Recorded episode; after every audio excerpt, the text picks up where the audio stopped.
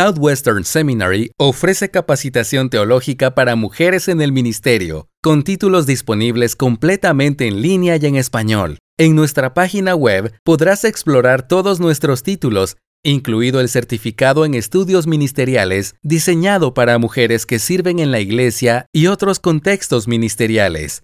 Visita swbts.edu diagonal español.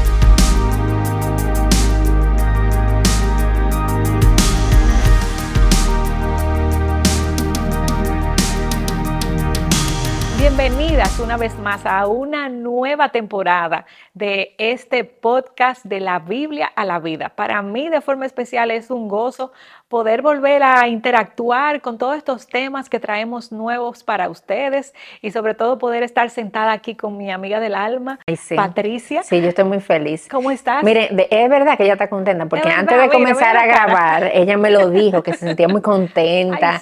No es que yo, yo también estoy contenta, pero es como para validar como yo. Eh, la veracidad de tus palabras. Muchas gracias, gracias. Pero yo estoy feliz que hayamos vuelto en esta nueva temporada de la Biblia a la vida. Estoy feliz, como decía Charvela, y emocionada con estos temas que vamos a estar trayendo en esta nueva temporada. Y de verdad que es una bendición siempre compartir con esta mujer que está aquí acompañándome, esta señora. Gracias, eh, gracias. Ya no voy a seguir diciendo más nada para no volvernos emocionales aquí en este inicio. Se me daña entonces el maquillaje, un todo eso. ¿Que tú, tú lloras? Yo lloro. a veces. Sí, muy poco, pero sí. pero yo, tengo esa capacidad. pero mira, Patricia, me emociono de los, de los nuevos temas que tenemos. Súper interesantes, así que quédense conectadas. Y hoy tenemos uno nuevo y yo quiero que tú me lo introduzcas. Mira, déjame introducírtelo de esta manera, Charvela. Yo no sé si tú eh, has tenido la experiencia de tomar algo amargo en algún momento, alguna bebida que sea muy amarga. Medicina, sí, pero mira, yo me acuerdo que ya eso fue en mis años de adolescencia, hace mucho de eso, eh, cuando todavía estábamos, yo no me había casado, obviamente era adolescente, no me había casado, vivía con mi mamá, eh, y a mi mamá le regalaron una bebida que le dijeron que era para adelgazar, que se usaba para perder peso. La bebida es, parecía agua y estaba en una botella en el refrigerador de mi casa, y yo no sabía lo que era, yo pensaba que era agua y era algo que se llamaban como las tres sales. Eh, ya ustedes se pueden imaginar, ¿verdad?, que sabía eso, pero al yo no saber lo que era, yo recuerdo que yo fui a la nevera a servirme agua y yo veo esta botella que parece agua y curioso al fin yo dije, bueno, déjame beber agua de aquí, de esta botella que yo nunca había tomado agua, pero vamos a beberla de aquí. Cuando yo me di el trago de esa agua, Charvala, yo no te puedo explicar todo lo que yo sentí. O sea, no quería rebajar. No, no, no, no. yo no tenía interés de rebajar en ese momento. Yo era bien delgada. Pero eso sabía, aquí en Dominicano usamos la expresión a rayos, ¿verdad?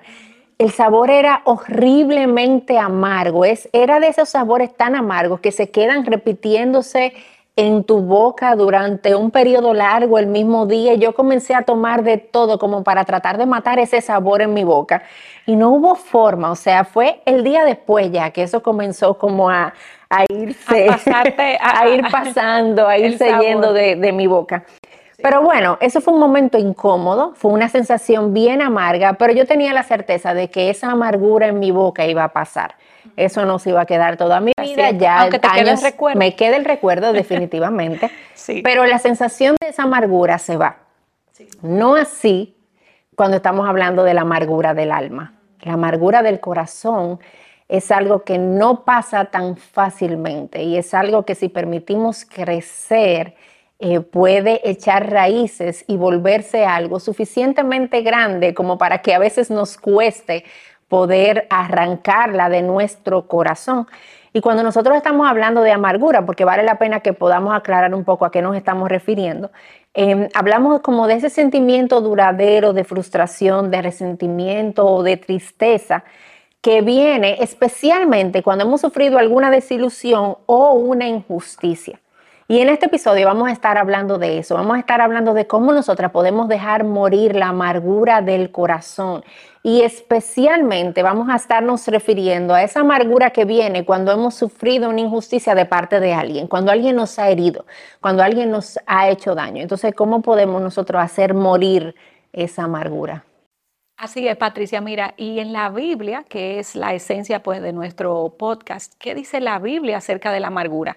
Y la Biblia habla tanto del efecto que tiene la amargura sobre nosotras como de cómo huir o, deshacernos de ella. Y gracias a Dios que tenemos esas dos, eh, eh, esos dos ejemplos, porque vemos el daño, por un lado, que hace la amargura. La amargura para mí es como ese veneno tú te bebiste una bebida media extraña, pero muchas personas han eh, ingerido comida dañada o quizás algo eh, o algún veneno eh, producto de algún animal y, y vemos cómo ese veneno va haciendo un daño en el cuerpo poco a poco, como ese cuerpo se va destruyendo. Como una infección. Como ajá, como tú te vas sintiendo mal de caída poco a poco. Y ese es el efecto de la amargura en nuestro cuerpo. Y la Biblia lo dice así. Yo te quiero leer el Salmo 73 del versículo 21 al 22, donde Dios a través de su palabra eh, nos enseña los efectos de, de la amargura. Y mira lo que dice. Cuando mi corazón se llenó de amargura y en mi interior sentía entonces era yo torpe y sin entendimiento. Era como una bestia delante de ti.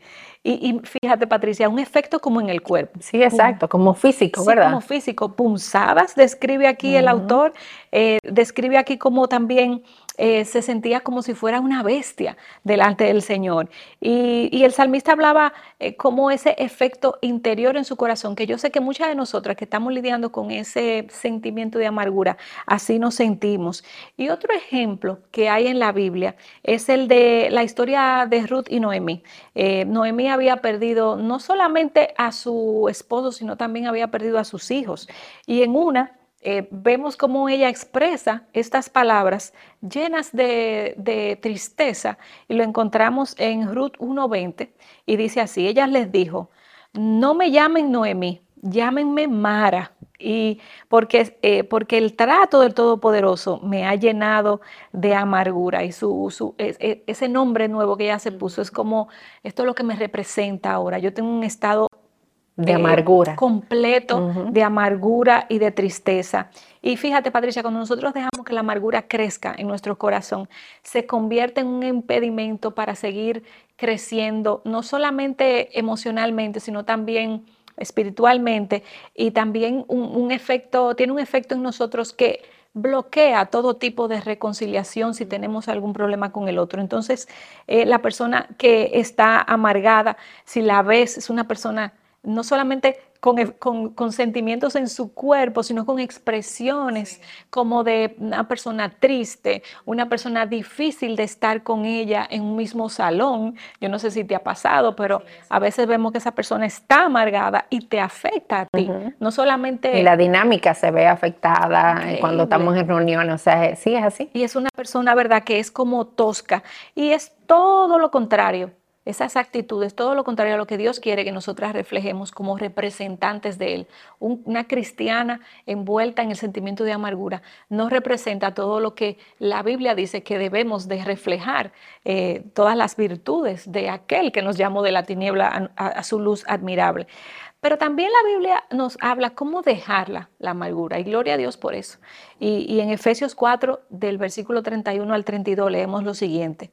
Sea quitada de ustedes toda amargura, enojo, ira, gritos, insultos, así como toda malicia. Sean más bien amables unos con los otros, misericordiosos, perdonándose unos a otros, así como también Dios los perdonó en Cristo Jesús.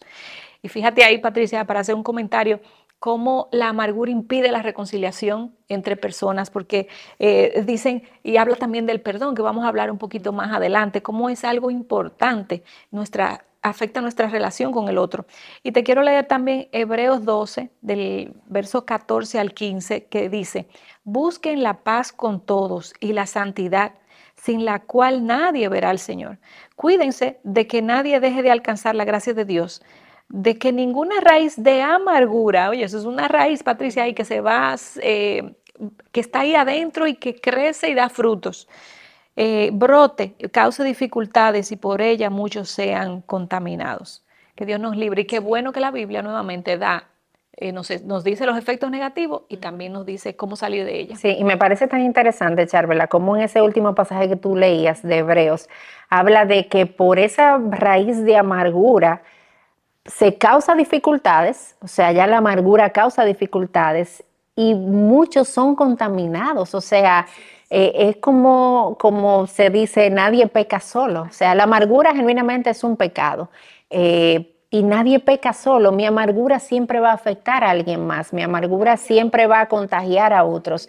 Eh, y, mi amargura, como tú leías también en los salmos, que también me llamó la atención, el salmista decía que mientras yo estaba en amargura, como que mi entendimiento, eh, yo era torpe y sin entendimiento. O sea, nuestra manera de pensar se afecta. La manera en la que tomamos decisiones, la manera en la que vemos o ya no vemos las cosas objetivamente es afectada por la, esa raíz de amargura ahí en el corazón. Y, hay algo que nosotros necesitamos tener en cuenta con la amargura, Charvela, y es el hecho de que la amargura llega a mi corazón y yo tengo una decisión frente a ella, o yo la hago morir o yo la cultivo. La amargura nunca llega como un árbol grande, eh, como a veces nosotros vemos estos árboles que, tú los siembras frente a mi casa, mi vecino eh, de la casa de al frente quiso tener unas palmas enormes en la acera de su casa y esas palmas tú no las siembras y, espera. Que esa palma tú la llevas tal cual y la instala. Y yo ahí tuve la oportunidad de ver ese proceso de cómo eso se hace. Pero la amargura no llega a nuestras vidas así, como ese árbol que tú trasladas. La amargura llega como una semilla pequeña que yo tomo la decisión de cultivar o tomo la decisión de dejar morir. Y esa semilla llega a nosotros, Charvela, y tú lo mencionabas, por la falta de perdón en el corazón. Eh, la falta de perdón cuando otros han obrado injustamente, cuando otros me han faltado, cuando otros me han herido, es lo que trae esa semilla de amargura que en la medida en la que yo tomo la decisión o no decido perdonar, yo estoy decidiendo cultivar esa amargura y la amargura del corazón va creciendo. Y fíjate lo que dice Proverbios 17, 9, que vamos a estar hablando ahora un poquito de esto que dice aquí. Dice, el que cubre una falta busca afecto, pero el que repite el asunto separa a los mejores amigos. Y lo contrario del perdón, cuando hay una ausencia de perdón en el corazón, lo que ocurre es esto de repetir la falta. Y yo como que no me había detenido eh, hasta que estaba trabajando como en este episodio en pensar en el significado de esto de repetir la falta y lo que hace y causa esa repetición de la falta en nuestros corazones y en la vida de otros, porque ese repetir la falta, como habla, habla Proverbios, que separa a los mejores amigos, esa repetición cultiva la amargura en el corazón. Y hay diferentes formas en las que nosotros podemos encontrarnos repitiendo eh, la falta una y otra vez. Lo primero que es lo más común, yo no sé si te ha pasado, pero a mí me ha pasado, es que repetimos, nos repetimos la ofensa a nosotras mismas una y otra y otra y otra vez. O sea, esa mente nuestra es como un mundo increíble que es capaz de volver a repetir y hasta agregar cosas que no pasaron, pero nuestra mente sí. Y nos repetimos la ofensa que otro nos causó constantemente a nuestra mente, a nuestro corazón, como una película que se va repitiendo una y otra y otra y otra vez. Y cada vez que yo hago eso, yo hago crecer la amargura en mi corazón. Yo cultivo la amargura en mi corazón, no la dejo morir, yo la estoy alimentando. Entonces, otra manera también en la que nosotros hacemos eso, repetimos la ofensa a la persona que pecó contra nosotros. O sea, yo estoy todo el tiempo recordándote cómo tú me heriste, cómo tú me fallaste, cómo lo hiciste mal. Mira lo que me estás trayendo, mira las consecuencias que tú has traído a mi vida, mira lo que causaste. Y estoy continuamente repitiéndole la ofensa y es una evidencia de que yo no he perdonado.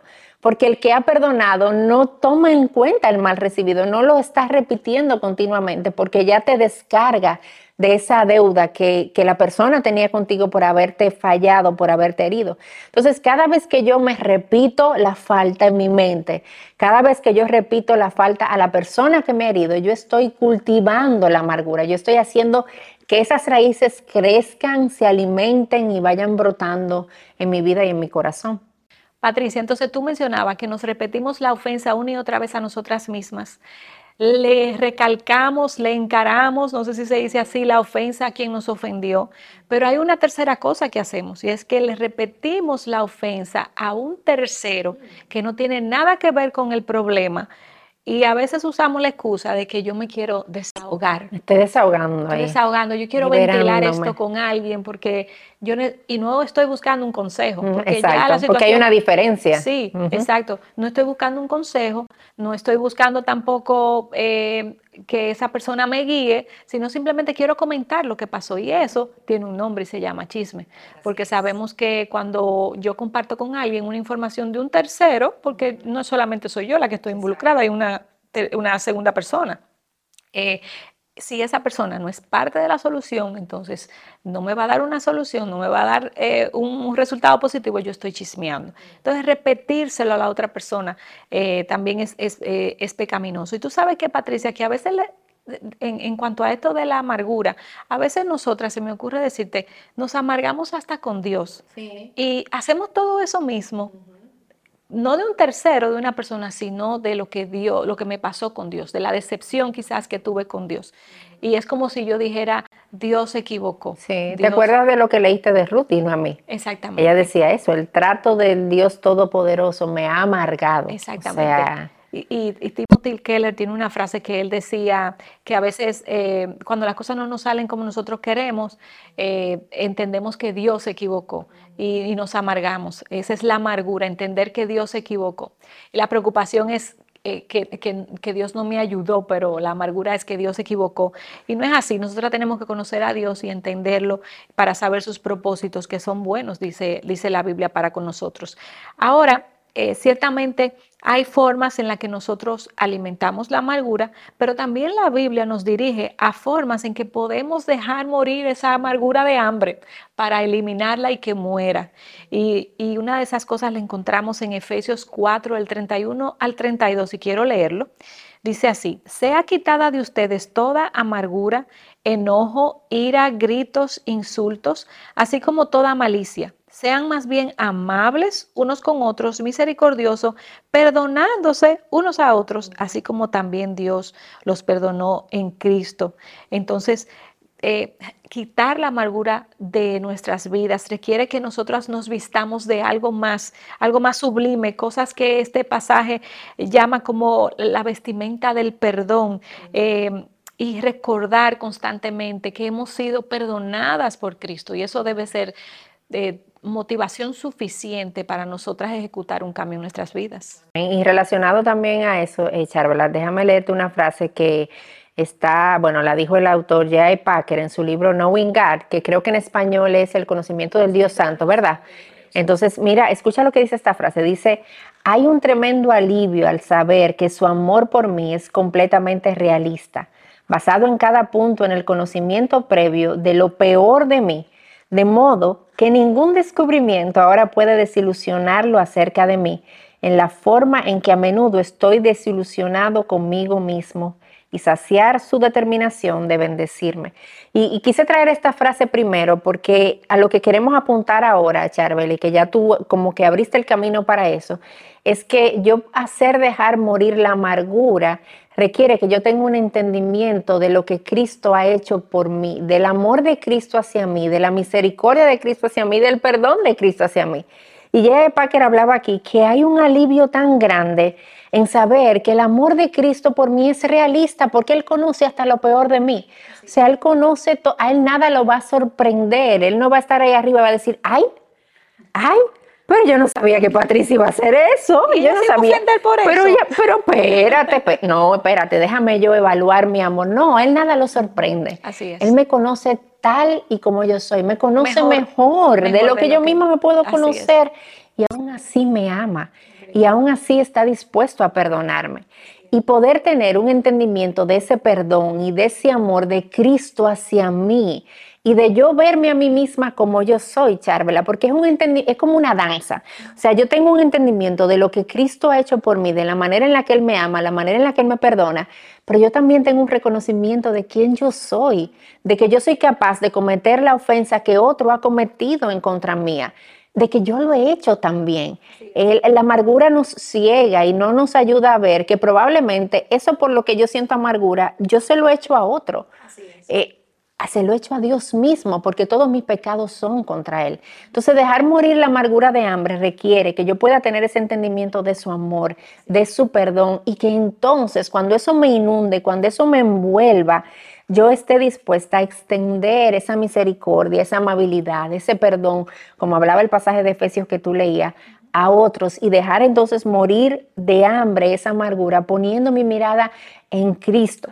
Y, vale la pena, Charvela, que recordemos algo, porque yo no quiero ignorar que genuinamente otros nos hieren y otros obran injustamente en contra nuestra. Y otros genuinamente pecan, cometen injusticia, cometen graves faltas eh, en, en, nuestra contra. Y eso es algo que no queremos ignorar, porque quizás tú estás ahí, estás oyendo eso, tienes un corazón lleno de amargura y genuinamente la ofensa que recibiste es algo serio, no es algo pequeño, no es insignificante. Pero yo quiero decirte que te aferres a las promesas de Dios y a las promesas del Dios justo. Y que en medio de eso tú puedas recordar que Él es aquel que hace justicia. Santiago habla de Jesús como el juez justo y dice que Él está a la puerta. Él está por llegar y Él hace justicia. Que tú recuerdes también que para los que aman a Dios, todas las cosas cooperan para bien, como nos enseña la carta de Romanos, aun aquellas que son bien dolorosas también. O sea, todo, el, todo para el que ama a Dios coopera para bien. Que las aflicciones de este tiempo presente no se comparan con la gloria que ha de venir. Que lo que sufrimos aquí ahora no tiene comparación con ese peso de gloria. Y que hay misericordia Escucha esto, hay misericordia esperando por cada pecador que se arrepiente, incluyéndote a ti en tu perdón débil, incluyéndote a ti en tu falta de perdón, incluyéndome a mí en mi falta de perdón también. Entonces, al final, dejar morir la amargura requiere que nosotros pongamos nuestra mirada en Cristo, que la quitemos de nosotras, porque la amargura, Charvela, es tener nuestros ojos en nosotros, adentro de mí, en mi circunstancia, en mi problema, en lo que me hicieron. Yo soy el centro. Y es que nosotros dejamos de ser el centro y pongamos nuestra mirada en Cristo, en su amor seguro, en su amor fiel, en su amor leal, en su amor que no falla, y que podamos extender esa misericordia, ese amor y ese perdón a aquel que me ha herido y me ha ofendido.